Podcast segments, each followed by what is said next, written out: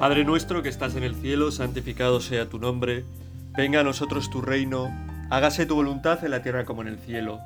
Danos hoy nuestro pan de cada día. Perdona nuestras ofensas como también nosotros perdonamos a los que nos ofenden. No nos dejes caer en la tentación y líbranos del mal. Amén.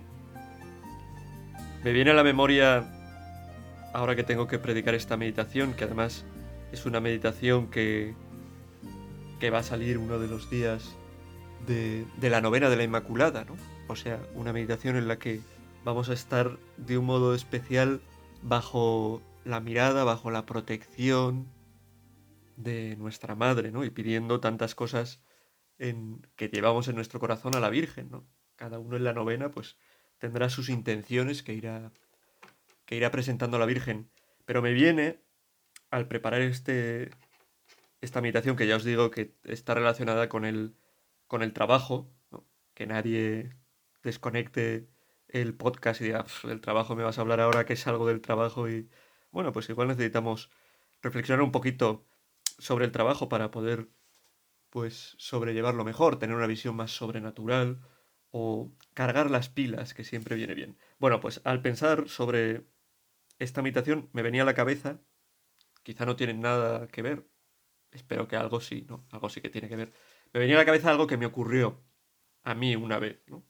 Es lamentable hablar de uno mismo en, en una meditación, o así, bueno, pues lo sostienen los códigos clásicos de la oratoria, ¿no?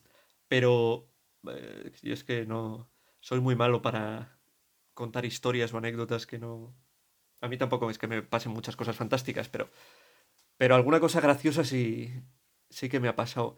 Y en concreto me acordaba una vez que estuve, yo era un, pues un mero, un mero seminarista, ¿no? Como si fuera poco, ¿no? Los seminaristas están muy caros hoy en día y, y vamos, haríais bien en rezarle, pedirle a la Virgen en esta novena también para, para que haya vocaciones sacerdotales, ¿no? que son tan necesarias. Pero bueno, yo era un mero seminarista que un verano me escapé a, a Londres.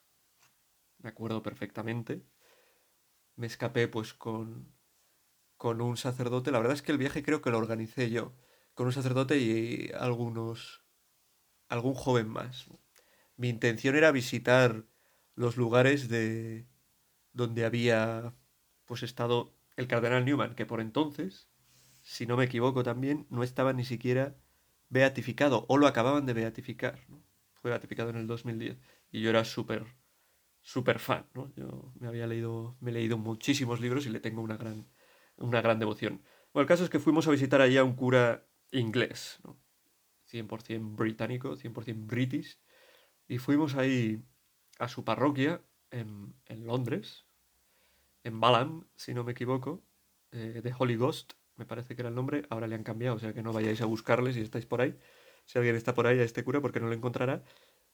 Y este cura, bueno, era un hombre bastante gracioso, tenía una, una pelota de estas, una bola, no sé si la habréis visto alguna vez, pero es un poco típico, ¿no? Que haces una pregunta, eh, me moriré el año que viene, yo qué sé, he puesto una pregunta un poco tétrica, pero bueno, haces una pregunta, la agitas y te dice sí, no, o lo que sea, ¿no? Y entonces eh, nos hizo a todos, yo era el único que era seminarista del grupo, pero que preguntáramos a la bola si teníamos que ser sacerdotes o no, ¿no? Entonces la gente preguntaba, ¿tengo vocación tal al, al, ser sacerdote? Y la bola pues agitaba y decía sí, no, tal bueno, daba respuestas de otro tipo, no solo sí o no alguna vez. Y yo pregunté, yo que estaba en el seminario, ¿tengo vocación de sacerdote? Y la bola dijo, sabes bien que no. Eso en inglés.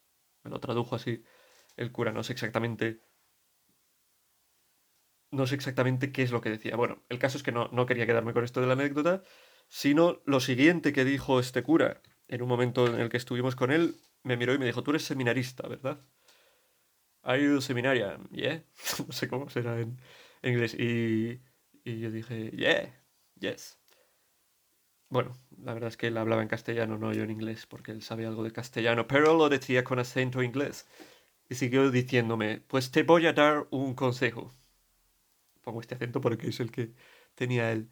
Y me dijo, no se puede ser Juan Bosco en la mañana y Juan Travolta en la noche. Y a mí ese consejo se me ha quedado, ¿no? No se puede ser Juan Bosco, o sea, Juan Bosco por la mañana, es decir, súper bueno y súper piadoso y, y Juan Travolta, o sea, John Travolta en la noche, ¿no? Se refería pues al John Travolta de El fiebre del sábado noche, estas películas y pues eso, bailar, tal. No se puede tener una doble vida. Bailar no está mal, ¿eh? A mí me encanta bailar. Muchas veces a solas, pero me encanta bailar. Me refiero a eso, a ambientes nocturnos, alcohol, tal. Eso, vidas desordenadas, ya me entendéis. Pues no se puede. No se pueden hacer esas dos cosas, ¿no? No se puede tener en definitiva, una doble vida, ¿no? Y alguien que se prepara para ser sacerdote, pues tiene que prepararse para ser sacerdote y, y apechugar, apechugar, ¿no? Acoger eso, pues, el sacerdocio con todo lo que viene y también con, con las renuncias a las que, que ciertamente uno renuncia a cosas por ser sacerdote, pero las que el Señor le concede, pues son numerosísimas más, ¿no? Bueno, el caso es que no tener doble vida. ¿Por qué digo esto? Porque vamos a hablar de, del trabajo. Y creo que es importante, al hablar del trabajo, considerar que no debemos tener una doble vida. Mi trabajo, mi tiempo privado, de ocio, en familia. ¿no? Podemos en, en, la vida ir haciéndonos como un montón de habitaciones, ¿no? un montón de departamentos estancos, separados. ¿no? Está el yo mi yo que trabaja, mi yo eh, que tiene una familia, mi yo que se divierte, mi yo que tiene estas responsabilidades, mi yo que reza. Y es un error colosal, ¿no? No hay que tener paredes. Mira, ya se me ha ocurrido el título para la meditación, ¿no? No tener paredes o derribar las paredes o María, madre mía, ayúdame a tirar los muros, yo qué sé. Eh, no hay que tener paredes en nuestra vida. Somos personas únicas y tenemos que ser la misma persona con nuestra familia, con nuestros amigos, en nuestras relaciones, en nuestro tiempo libre y en nuestro trabajo. Y digo esto porque si no caemos, podemos caer en hacer una X en lo que es nuestro trabajo. Mi trabajo es X, horrible, el tiempo peor. Y nos olvidamos de que en el trabajo es donde pasamos probablemente más horas de nuestra vida, por lo menos cuando estamos en época laboral. Y si no más horas, pues casi, ¿no? Un montón de horas. Y no podemos resignarnos a que nuestro trabajo sea, pues esto hay que sobrevivir y ya está, ¿no? Y ser como esos que viven eh, para el fin de semana, ¿no? Todo el mundo es una mierda, mi relación es una mierda, mi trabajo, el estudio, lo que sea, es una M. Menos mal que está el fin de semana donde salgo, me lo paso bien, me olvido, me inhibo. Esas vidas son lamentables. Y a la larga acaban destrozando a una persona, ¿no? Porque la vida no es un rato, la vida es toda la vida, ¿no? El trabajo es gran parte de esa vida. Por eso, lo que tenemos que pedir a María es que nos ayude a... Primero que nos ilumine en esta meditación sobre cómo podemos llevar a cabo mejor nuestro trabajo y segundo que nos ayude a entender que el trabajo, a pesar de que tiene sus cosas que no son buenas, que no nos gustan, bueno, uno puede estar en el trabajo de sus sueños y ser feliz, pero normalmente pues madrugar, eh, cumplir horarios, lo que sea, nos cuesta, ¿no? Pero a la Virgen le pedimos que nos ayude a, ver la parte positiva, ¿no? A ver dónde encaja nuestro trabajo ahí en nuestra vida familiar, en nuestra vida cristiana. para un cristiano el trabajo es fundamental, ¿no? Y es un modo, como nos ha recordado el, Concilio Vaticano II, como recuerda las enseñanzas de, por ejemplo, de San José María, ¿no? Es un modo de, de santificarse, ¿no? En medio del mundo. ¿Cómo? Trabajando y haciendo bien nuestro trabajo. A la Virgen pedirle que, que nos muestre esa parte ilusionante que tiene que tener nuestro trabajo, porque es algo que realmente eh, va a estar muy presente en nuestra vida y no puede ser un, bueno, esto es lo que sufro y, y el resto es lo que estoy bien. No, somos personas únicas solo tenemos una vida donde está nuestro trabajo, nuestra familia, nuestras relaciones, y esa es la vida que tenemos que llenar de Dios.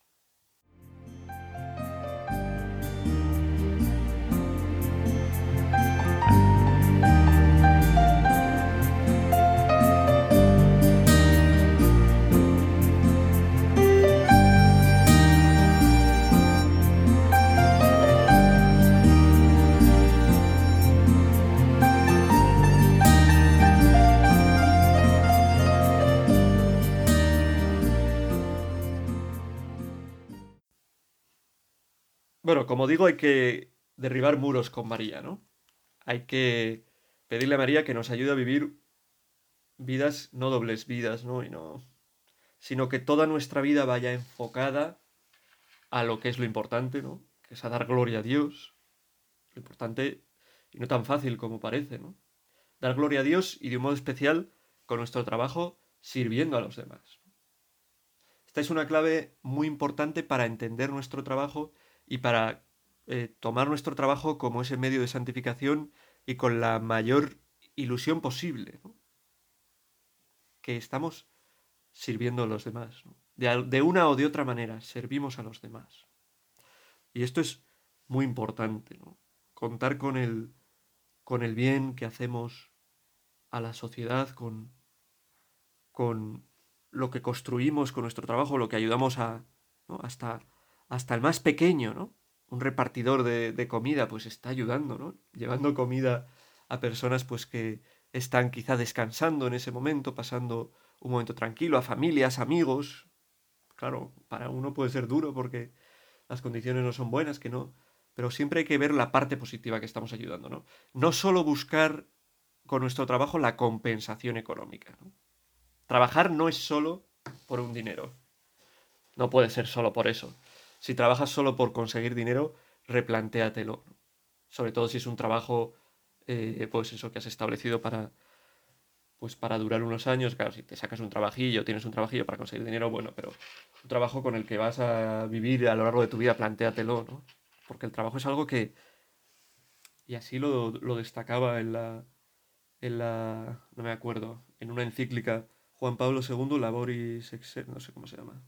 Me salen varios nombres, o Centésimos Anus, o alguna de estas, que hablaba de eso, de cómo el trabajo ya viene de atrás. de cómo el trabajo construye a la persona, cómo es importantísimo el trabajo para la persona. Porque fijaos, el trabajo tiene su parte, yo no lo voy a negar, porque es así, tiene su parte de maldición. A nadie le resulta lo más grato madrugar, aunque sea para hacer la cosa más maravillosa del mundo, ¿no? Pudiendo estar haciendo otras cosas, otros hobbies, estando o estar con su familia, con sus amigos, a nadie le agrada, ¿no? Y tiene una parte de maldición. Y así nos lo dice, de hecho, eh, las escrituras. Pienso en la lectura del Génesis 3.17. Génesis 3.17 habla de cómo después del pecado del primer hombre les dice Dios a Adán y Eva. A Adán le dijo, por haber hecho caso a tu mujer y haber comido del árbol que te, del que te prohibí, maldito el suelo por tu culpa. Comerás de él con fatiga mientras vivas, comerás con fatiga, tendrás que trabajar. Brotará para ti, para ti cardos y espinas, y comerás hierbas del campo.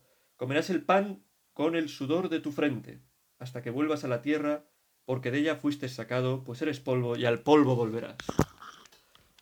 Ah, dice, viene a decir el Génesis, claro, el trabajo viene a, a, destacar el Génesis la parte negativa del trabajo. Claro, hay que trabajar pues para conseguir alimento, ¿no? Y vemos en el mundo del trabajo cuántas penurias pasa tanta gente, ¿no? Cuántos abusos pueden darse a veces pues por aquellos que detentan eh, pues eso los medios de por los jefes, ¿no? Iba a hablar un poco como si fuera aquí Marx, ¿no? Pero, pero es verdad, ¿no?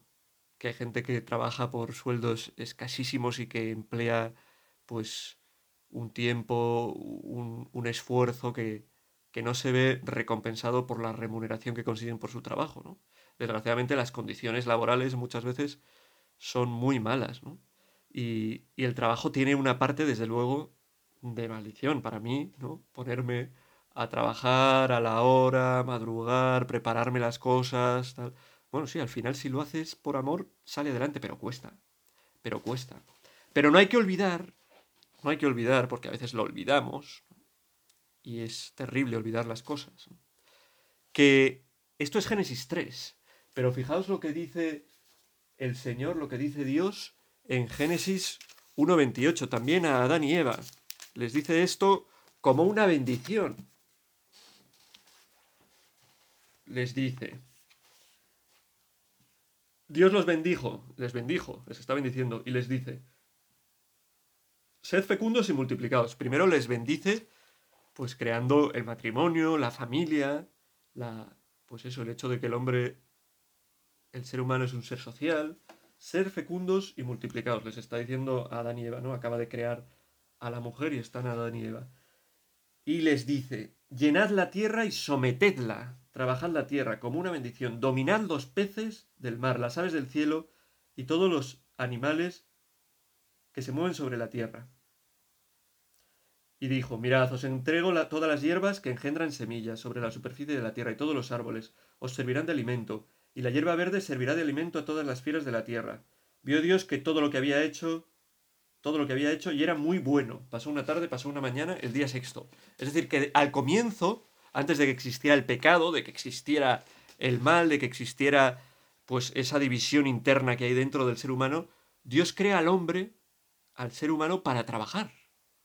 O sea que el trabajo, a pesar de que tiene aspectos que hacen que sea visto como una maldición, como algo malo, pero eso es culpa del trabajo, eso es culpa de, bueno, de cómo estamos después del, pecado de nuestros primeros padres, estamos como desconectados, deshechos por dentro, ¿no? Tenemos una... tenemos un defecto, ¿no? Que tenemos que sanar, dejar que Dios sane nuestra vida. Pero al principio, Dios dice, ¿no? Antes del pecado, oye, trabajar la tierra, ¿no? Sacad esto adelante, dominad, someted la tierra. La tierra os la doy para que la trabajéis entre todos. Por eso tenemos que redescubrir, y esto te lo pedimos a ti, María, esa parte constructiva, positiva, esa parte de bendición que tiene el trabajo. Claro, trabajar es, es un derecho para todo el mundo. Todo el mundo necesita trabajar en su vida, ¿no? Necesita hacer cosas para los demás. Ya digo, el salario es fundamental, ¿no? El hecho de poder eh, mantener a una familia, mantenerse uno mismo. Pero el contribuir a la sociedad, al bien común, el hacer cosas para los demás. Estamos hechos para hacer cosas para los demás. Y hay trabajos que son remunerados, pero hay otros trabajos que son tan dignos y no son remunerados. El trabajo que hace una madre en casa. El trabajo que hace o debería hacer también un padre en el hogar. El trabajo que hacen unos abuelos, que ya están jubilados, ya nadie les da nada por nada. Y ahí están trabajando. si no existieran los abuelos ahora mismo, se iría a pique la sociedad, ¿no? A pique. Por eso, redescubrir lo importante que es el trabajo. ¿Tú en qué trabajas? ¿A qué te dedicas? ¿Te cuesta? Bueno, pues es verdad, tiene cosas difíciles, pero piensa el bien que haces a la sociedad, ¿no? Piensa lo importante que es que intentes hacer bien tu trabajo, que lo hagas con alegría, que intentes ayudar a los demás con tu trabajo. A veces es tan importante cambiar el chip de las cosas que hacemos. Cuando hacemos las cosas con ganas, cuando buscamos hacer el bien, sacar cosas adelante, hasta lo más insípido se puede convertir en algo súper sabroso y súper bueno. A María, en este día de su novena en que estamos reflexionando sobre el trabajo, le pedimos que, que nos ayude a descubrir como ella, ¿no? Ella no cobraba nada por lo que hacía, pero ahí estaba, cuidando a la familia, ¿no? Ahí estaba cuidando a su hijo. Ahí estaba con las labores del hogar que tuviera, ¿no? Cuando se quedó sola sin su marido, sin San José, allí estaba sacando adelante también con su hijo que le ayudaba, ¿verdad? Nosotros tenemos que redescubrir en medio de las dificultades que hay en el mundo laboral, que tenemos en, en nuestro trabajo, que realmente es algo bueno que necesitamos intentar hacerlo lo mejor posible, ¿no? Para encontrar ahí ese lugar de nuestro encuentro con Dios, en el servicio a los demás, en el hacer las cosas bien. Eso se lo pedimos a María en este rato de meditación.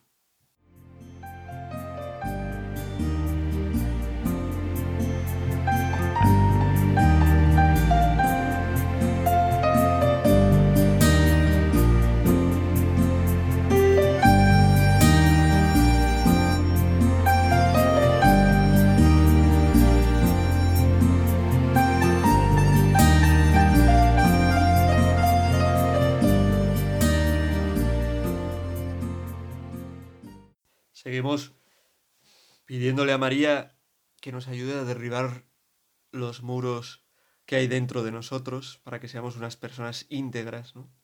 Y que también como cristianos vivamos nuestra relación con el trabajo y vivamos nuestro trabajo, ¿no? Como un medio y ocasión para encontrarnos con Dios, para hacer el bien a los otros, como algo que tenemos eh, en lo que buscar nuestro, nuestra santificación, en hacer bien nuestro trabajo. Creo que es súper importante el trabajo, ¿no?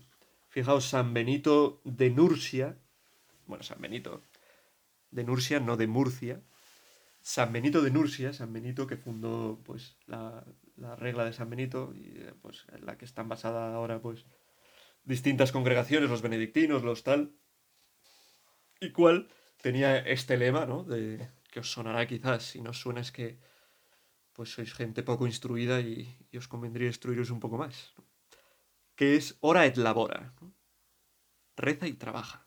Era, es el lema de, de, los, de los monjes, ¿no? y es un lema que yo creo que para cualquier cristiano tiene que ser fundamental. Dos cosas súper importantes en tu vida. Rezar, tener una relación directa, viva con Dios, conectar con las realidades eh, celestes, con las realidades sobrenaturales. Es decir, perdón, no sé ni lo que estoy diciendo, parece que soy aquí budista. Conectar con, conectar, no, tener esa relación viva con Dios y trabajar, que es fundamental en nuestra vida y también nos sirve para esta relación con Dios. Trabajo bien hecho, ofrecido, cuánto bien puede hacer a nuestra alma, cuánto bien puede hacer aquellos a los que, a los que servimos, a los que intentamos ayudar. Hacerlo siempre con, pues con ese deseo de, de ayudar, con ese deseo de hacer el bien. Desde luego hay trabajos que no son santificables, ¿no? Ser ladronzuelo, ser un, un killer, ¿no?